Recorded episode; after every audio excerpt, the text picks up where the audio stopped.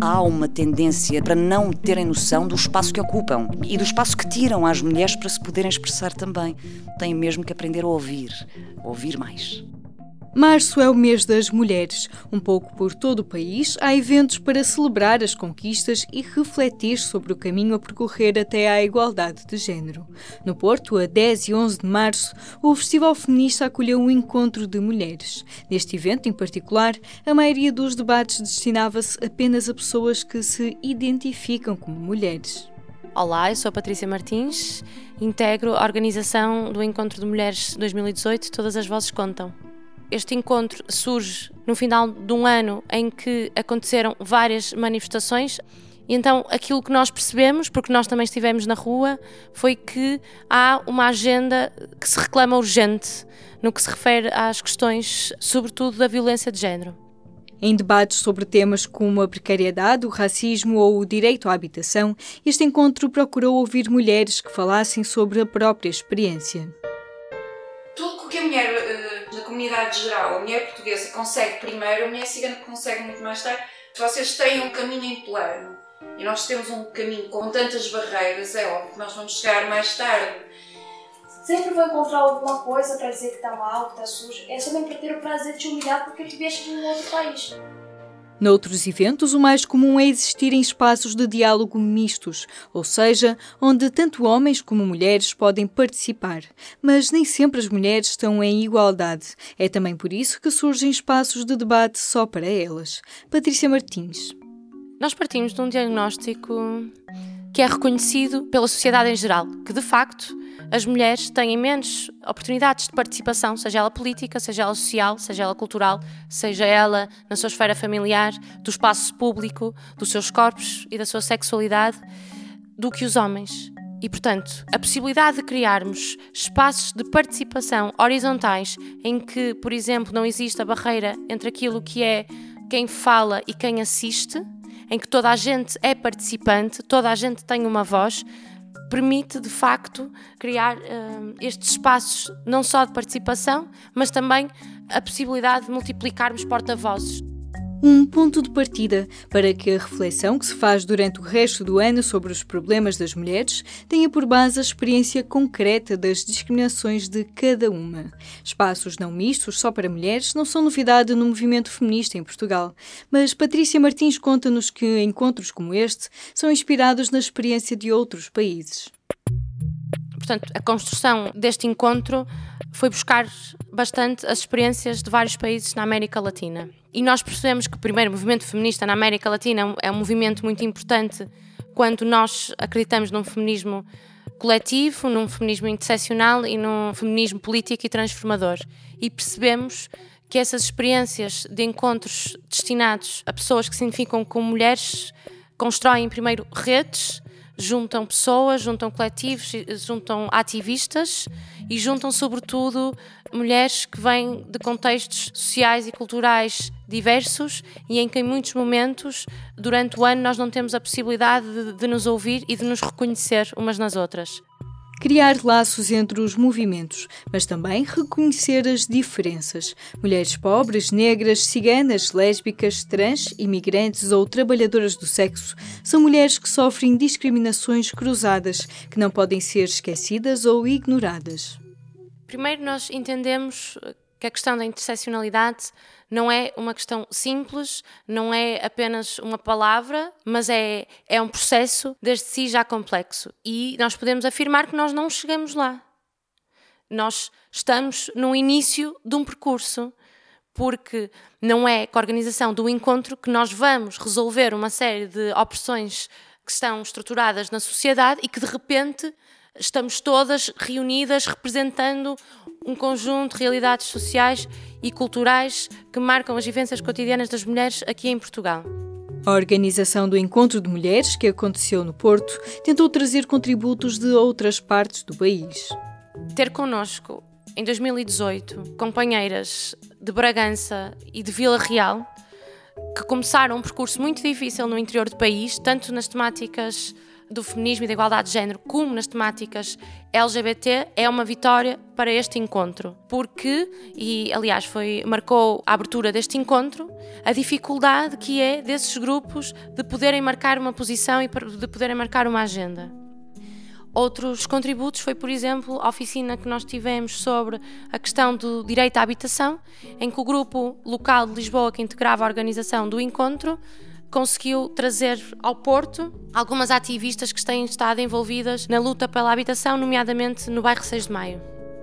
Sempre a partir do ponto de vista das mulheres que vivem estas discriminações no cotidiano e na primeira pessoa, o que não significa que não se tenha aberto espaços mistos de diálogo que envolvessem os homens.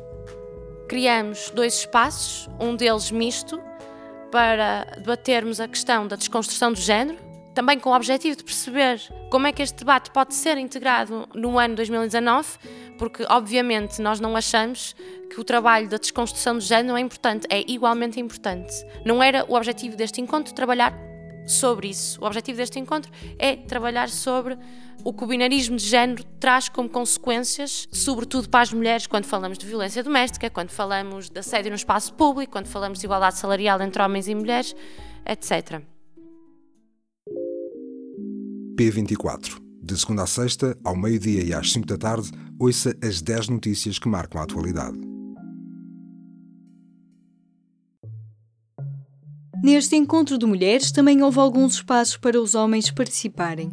Um deles foi um debate para desconstruir as ideias que temos sobre género, dinamizado por Edgar Gonçalves. O meu nome é Edgar Gonçalves. No evento feminista eu moderei a oficina de cisnormatividade e desconstrução de género tenho 21 anos. Eu identifico-me com a género, sem género, ou seja, um género não binário, dado que a língua portuguesa é bastante binária em termos de pronomes e tudo, eu aceito e não tenho problemas nenhums que me tratem por pronomes masculinos.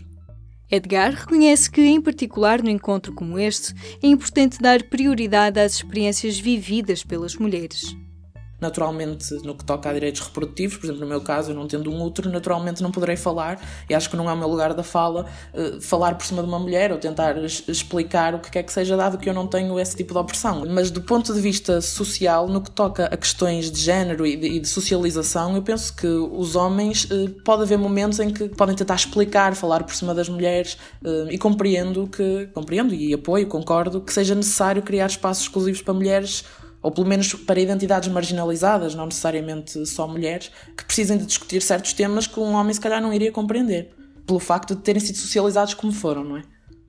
Os homens são convidados a ouvir mais e falar menos, mas essa também é uma regra para todas as mulheres que participam no encontro, diz-nos Mar Velez.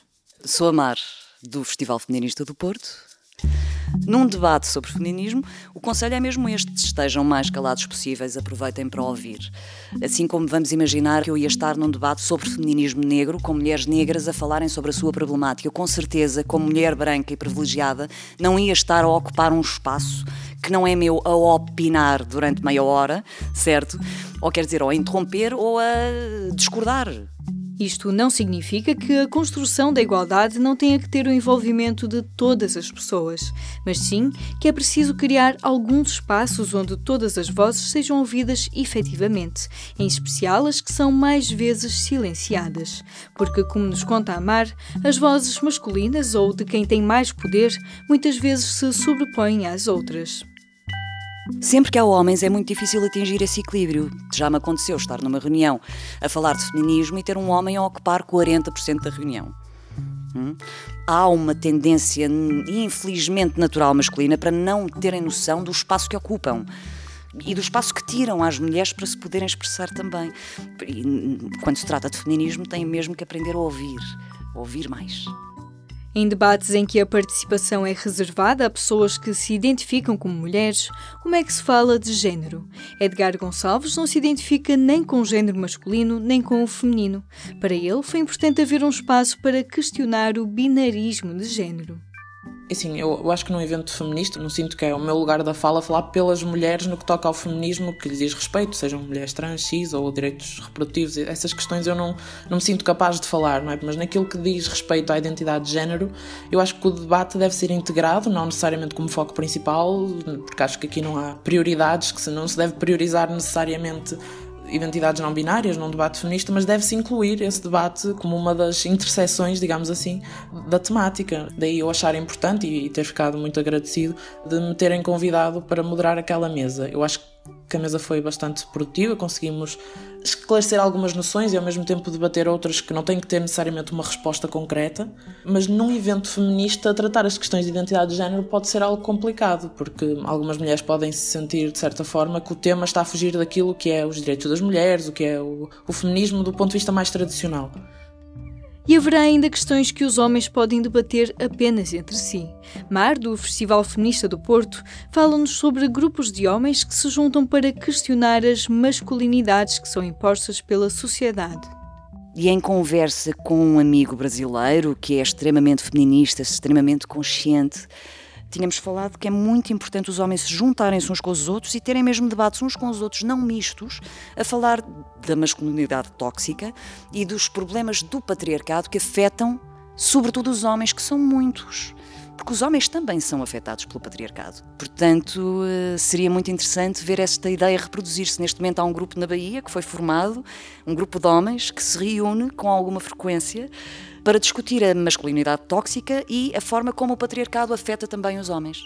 Os homens, é claro, são bem-vindos na luta pela igualdade e há coisas práticas que podem fazer para que mais mulheres participem no debate. Sugestões como as que foram deixadas aos homens noutras situações, como no apoio à greve das mulheres que decorreu no dia 8 de março em Espanha. Quando houver um 8 de março, Fiquem a tomar conta dos bebés das vossas amigas, ok? Sejam babysitters, porque temos muitos casos de pessoas que não podem ir a um 8 de março porque não há ninguém que se ofereça, ou então tem que pedir à amiga que acaba por não ir ao 8 de março para ficar. E esta foi uma das tarefas pedidas aos homens que foram voluntários neste encontro. Foram dois dias para ouvir experiências de mulheres e enriquecer o movimento que é feito por todos e todas. Isto é um encontro que acontece uma vez por ano. Durante o resto do ano, nós estamos todas e todos juntos, seja nas manifestações, seja na preparação das manifestações, seja nos vários debates que coletivos, associações, organizações vão fazendo e nós achamos que esses debates são extremamente importantes. Se perguntarmos, seja a homens e a mulheres, como é que não podem concordar que neste momento é urgente criar estes espaços de participação para que de facto haja igualdade de participação entre homens e mulheres. Tem de haver estes espaços para as mulheres conseguirem falar, conseguirem ter a possibilidade de tomar decisões e tomar decisões, sobretudo, sobre coisas que lhes dizem respeito. Tomar decisões sobre si mesmas pelo direito de existir e resistir. Foi a mensagem deixada pela artista Nega Lucas no final da primeira noite do encontro. Não pagaremos com nossos corpos por vossos complexos. Não entregaremos nossa garganta ao vosso despeito. Não daremos nosso couro ao açoite de vossas culpas. Estamos vivas. Somos muitas. Existiremos. Resistiremos. E seguiremos colorindo vossas avenidas com a nossa liberdade. E beijando com vontade os lábios da vida.